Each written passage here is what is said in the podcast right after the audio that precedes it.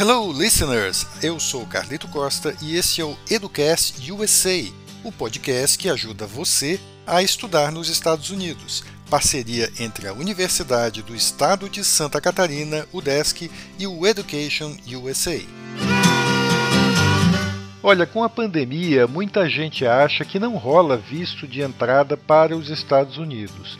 Bom, se você quer ir passear por lá, aí está um pouco complicado mesmo.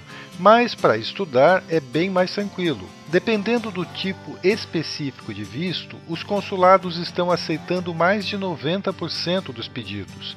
Quem explica melhor é o Pedro Girardello, advisor da unidade do Education USA na UDESC, em Florianópolis. Todo mundo que mora no Brasil e já pensou em ir para os Estados Unidos sempre esbarra na questão do visto. Os Estados Unidos ainda é, mesmo com a Covid, o lugar no mundo mais buscado para intercâmbio de estudo. A questão dos vistos lá é tratada como uma questão de segurança nacional, principalmente em função da pandemia. Isso significa que os requerimentos dos candidatos variam de país para país. Basicamente, existe três tipos de visto de estudo: o visto do tipo F, que são para programas acadêmicos ou programas de língua. Tem os vistos do tipo M, que são estudos vocacionados ou não acadêmicos, aqueles que não dão diplomas. E tem os vistos do tipo J, que é para estudante secundarista, para alguns programas específicos, que também são para non-degree student, que eles chamam, né? São estudantes que vão, mas que não vão ter um diploma. E para pós-graduação também. Antes da entrevista, que tem no consulado, tem que se completar o documento I-160, pagar a taxa do service no site fmjfee.com, fmjfi.com, ter um passaporte com validade de pelo menos seis meses depois da tua chegada nos Estados Unidos, isso é muito importante, senão eles não aceitam. E no dia da entrevista agendada, tem que ser levado o passaporte, com essa validade que eu citei, uma foto, o DS 160, o I20 se o visto for F ou M e o DS 2019 para os vistos J, que são os documentos que tu recebe quando tu pede o tipo de visto preenchidos. O recibo do pagamento da taxinha do service e outros documentos que às vezes a gente leva, comprovante de renda, essas coisas, o pessoal tem costume de levar. Via de regra não vai ser usado, tu não vai nem ser mostrado, mas, né, levar também não custa nada mas 90% dos casos nada disso aí é olhado, nada disso aí é visto, não está no checklist deles e isso passa batido. Dos vistos F1, aproximadamente 75% são aceitos. Dos vistos J1, o percentual é ainda maior. 92% do pessoal que pede esse tipo de visto tem o visto concedido. Do pessoal que tem o visto negado, os motivos de recusa mais comum é a 214B, 221G e 212A. O 214 B significa que o consulado acha que tu pretende imigrar e não estudar. Pode ser alguma coisa que tu disse, pode ser alguma coisa que falte na tua documentação, mas por uma razão ou outra, eles tiveram a impressão de que tu queria ir morar nos Estados Unidos e não que tu vai estudar. O 221G significa que tu esqueceu algum documento. E aí tu pode reagendar e voltar outro dia. Vamos dizer que tu está indo junto com a tua esposa e faltou certidão de casamento, por exemplo, que prova que vocês são um casal tu vai ter o visto negado por 221G, mas daí tu reagenda e tu pode, pode voltar lá. Então isso é mais tranquilo. Em relação ao item 212A, significa que tu tem um, um ban, uma restrição permanente de ir para os Estados Unidos. É uma das mais sérias, na verdade, né? Pode ser porque tu esqueceu de mencionar que é casado, então eles podem estar achando que tu vai imigrar junto com a tua esposa e isso não foi mencionado. Pode ser porque tu tens algum parente nos Estados Unidos e tu não falou, pode levar a mesma conclusão de tu tá querendo imigrar e não só ir estudar. Tu pode ter alguma condenação grave aqui no Brasil na justiça e por isso eles também podem te, te banir de conseguir um visto, né? Então realmente essa 212A é o, o, pior que pode acontecer no caso de ter um visto negado. Por isso que eles orientam a gente a não inventar nada, sabe? Seja bem realista, seja bem honesto, fala a verdade, diz o motivo pelo qual tu quer ir, responde todas as perguntas do entrevistador com a maior transparência possível para não incorrer em alguma coisa que pode levar ele a acreditar que tu está mentindo, que tu está com outra pretensão, que não é estudar lá e voltar. Uma coisa que a gente sempre acha que, que, que, impacta, mas não impacta, por exemplo, é o nome da universidade. Ah, não, se eu vou para Harvard, é mais fácil eu ser aceito o meu visto do que se eu vou para uma faculdade menos conhecida. Não é o caso, para eles é tudo igual. É, a cidade também não faz diferença.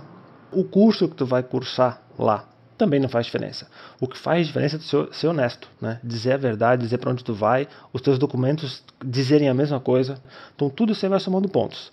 Tu tem que tudo apontar para a mesma razão, né? Vamos dizer que tu vai fazer engenharia. Tu diz pro rapaz da entrevista que tu vai fazer história. Tu diz que vai morar em Nova York, mas o documento diz que a faculdade é na Califórnia. Por aí vai, não vai dar certo. Se ele vê que isso aí tem indícios de fraude ou de alguma coisa assim, vai ter o teu visto negado. Por outro lado, como os nossos alunos são muito bem orientados e sempre dizem a verdade, para os alunos do Education isso nunca é um problema. A gente sempre consegue superar essa etapa com tranquilidade, porque os nossos alunos todos que, que chegam até esse ponto, que é uma das últimas etapas antes de poder uh, ingressar nos Estados Unidos, não tem por que contar uma história diferente. Como eles já estão fazendo o processo inteiro com a gente, já estão muito bem fundamentados, muito bem embasados, a candidatura muito bem amarrada, tu chegando lá e contando tudo que tu fez para ter a candidatura aceita, todos os passos que tu fez, não vai ter erro. Então não é um problema, não, não costuma ser um problema visto para a gente não. Uma outra coisa que vem acontecendo agora com a questão do, do, dos vistos é o National Interest Exemptions. O que, que significa isso? Em função da Covid, muitos brasileiros não estão podendo ir para os Estados Unidos, para turismo, por exemplo. Porque o Brasil é um dos países que está numa lista que diz que tem, que tem que permanecer alguns dias em outro país em que a pandemia não está tão grave antes de poder entrar nos Estados Unidos. A não ser que haja uma National Interest Exemption, NIE, então, os alunos que estão viajando com vistos F1 e M1 não tem nem que pedir nada. Esse processo é automático. Quando tu faz a solicitação de visto, automaticamente o consulado pede uma National Interest Exemption, seria uma exceção de interesse nacional, para ti poder entrar nos Estados Unidos sem ter esse período de, de quarentena. Quem pede J1 tem que conversar um pouco com a embaixada do seu país, do Brasil aqui, ou com os americanos, para poder abrir um pedido de NIE. Mas, via de regra, dos dois jeitos também o pessoal tem conseguido ir sim para lá. Para fins de estudo, está sendo tranquilo. Em caso de qualquer dúvida, não vá atrás de um agente, de um alguém que trabalhe terceirizando esse tipo de serviço para ti, porque esse pessoal sempre tem outros interesses, cobra taxas caras e nem sempre eles estão em dia com o que o consulado está pedindo. Eles pedem que tu contate diretamente o consulado, diretamente a embaixada ou alguém do Education USA que possa te ajudar. Porque a gente está em dia, está em contato direto com eles e dessa forma é o jeito mais fácil para ninguém se incomodar. Se alguém tiver alguma dúvida, por favor, entre em contato com a gente, que a gente está aberto de segunda a sexta para responder e atender a quaisquer dúvidas que possam surgir no processo de candidatura e da concessão de vistos. Muito obrigado e até a próxima. Legal, este foi o Pedro Girardello, advisor do Education USA na UDESC em Florianópolis. Ele falou sobre como está o atendimento a pedidos de vistos para entrar nos Estados Unidos. E a dica principal para quem quer estudar lá é aquela que você já conhece. Antes de tudo, procure a unidade mais próxima do Education USA para fazer o processo já com todas as orientações certas vai lá em educationusa.org.br.